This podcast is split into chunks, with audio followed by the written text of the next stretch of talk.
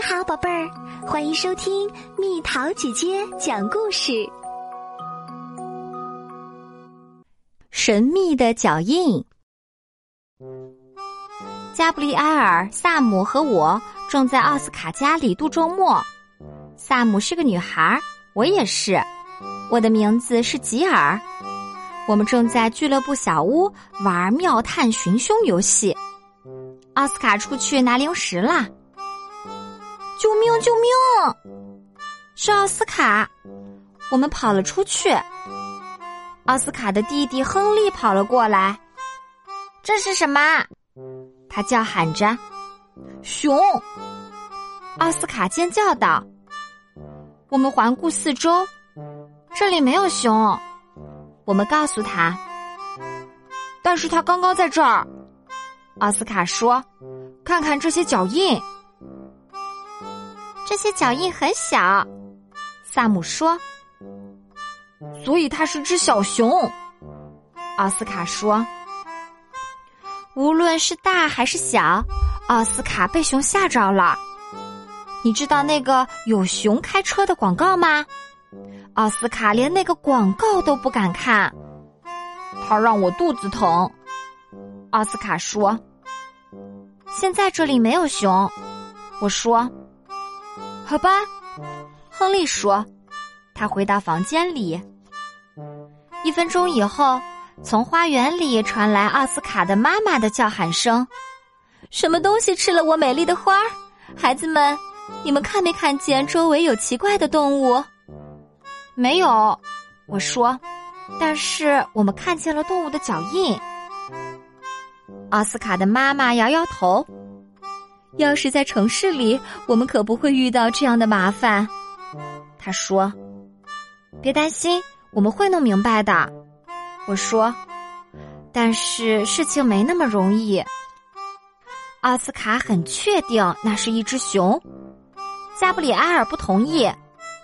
如果是熊，他会吃掉所有的花儿。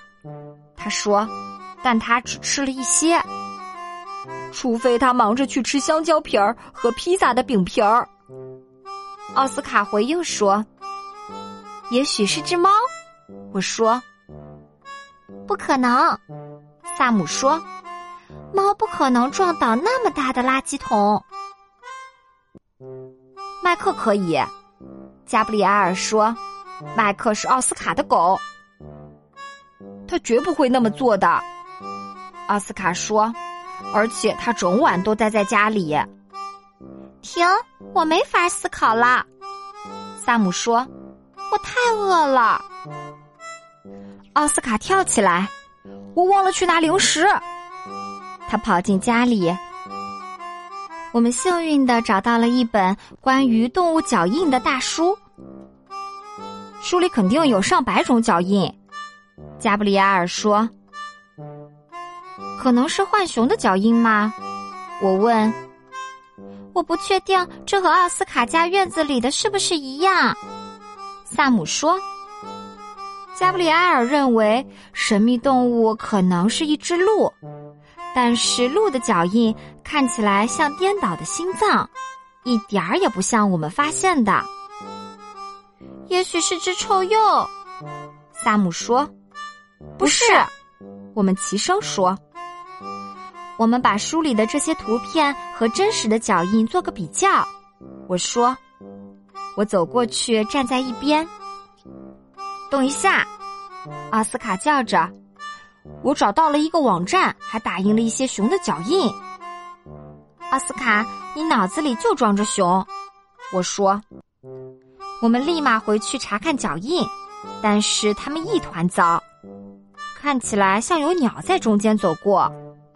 加布里埃尔说：“我们没法分辨这些脚印。”萨姆说：“我有个好主意。”我说：“我们在周围撒些面粉，如果有动物经过，脚印会非常清晰。我们还可以藏起来一起观察，看看会发生什么。如果我们一直观察的话，为什么还要撒面粉呢？”加布里埃尔问。可能光线太暗看不清楚，我说，这样做我们就有两次机会，即使我们没看清动物，也能看到面粉中的脚印。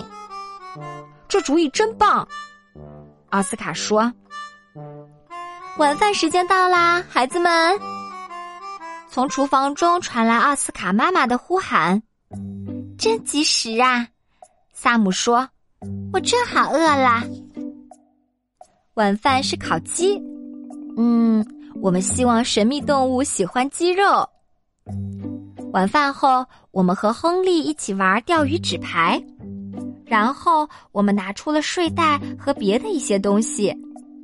奥斯卡拿了一大袋面粉，我们把面粉撒在垃圾桶和花丛四周。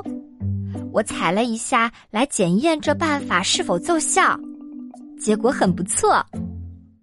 好啦，吃花的拾垃圾者，萨姆喊道：“我们准备好了。”如果我们全都睡着了怎么办？我说：“不会的。”加布里埃尔说。我戴着曲棍球头盔，根本睡不着。穿上我的令人发痒的金刚套装，奥斯卡说：“我会一整晚都挠痒痒。”我不散开辫子，萨姆说：“我编着辫子永远也睡不着。”你呢，吉尔？我骑上动感单车，我会一直骑到早上。我说：“你猜怎么着？”我们全都睡着了，我最先醒来。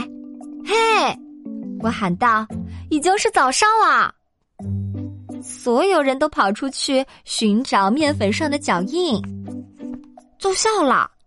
我说：“是熊吗？”奥斯卡问。萨姆正在看图片，是浣熊。他说：“加布里埃尔测量了脚印。”前爪有两英寸，约五厘米。他说：“是浣熊，没错。”等等，那是什么？我指着花丛旁边的一个运动鞋印。那肯定是亨利的。奥斯卡说。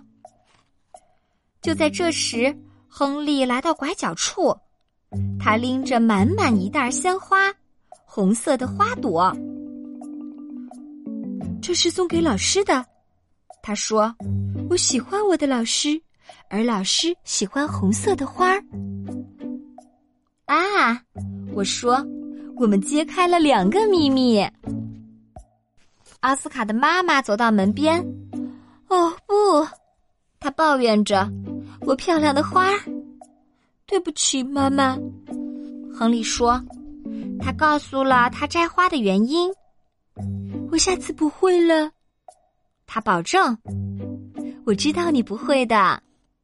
他说着，抱了抱亨利。我们告诉他，我们已经证明了，弄乱垃圾的是只浣熊。所以我猜我需要买些防浣熊的垃圾桶了。他说：“让我们用一顿特别的早餐——蓝莓烤薄饼来庆祝吧。”我们刚开始吃，一条新闻快讯出现了。一只从动物园里逃跑的熊于清晨被抓住。播音员说：“它身上有烤肉酱的气味，脚上沾有奇怪的白色物质，没人知道那是什么。”哈，奥斯卡说：“我就知道那是熊，但那些是浣熊的脚印。”萨姆坚持说：“我们测量过。”奥斯卡没有听见他的话，他去了外面。我们跟着他跑，开始寻找熊的脚印，但我们看到的全是浣熊的踪迹。奥斯卡弯下腰捡起了垃圾桶盖子，他向后一跳。我跟你们说过，他大吼一声。奥斯卡从口袋里拿出照片，照片上是熊的脚印。完全吻合，所以，我慢慢的说，奥斯卡是对的，熊真的来过这里。我们互相看了看，哇！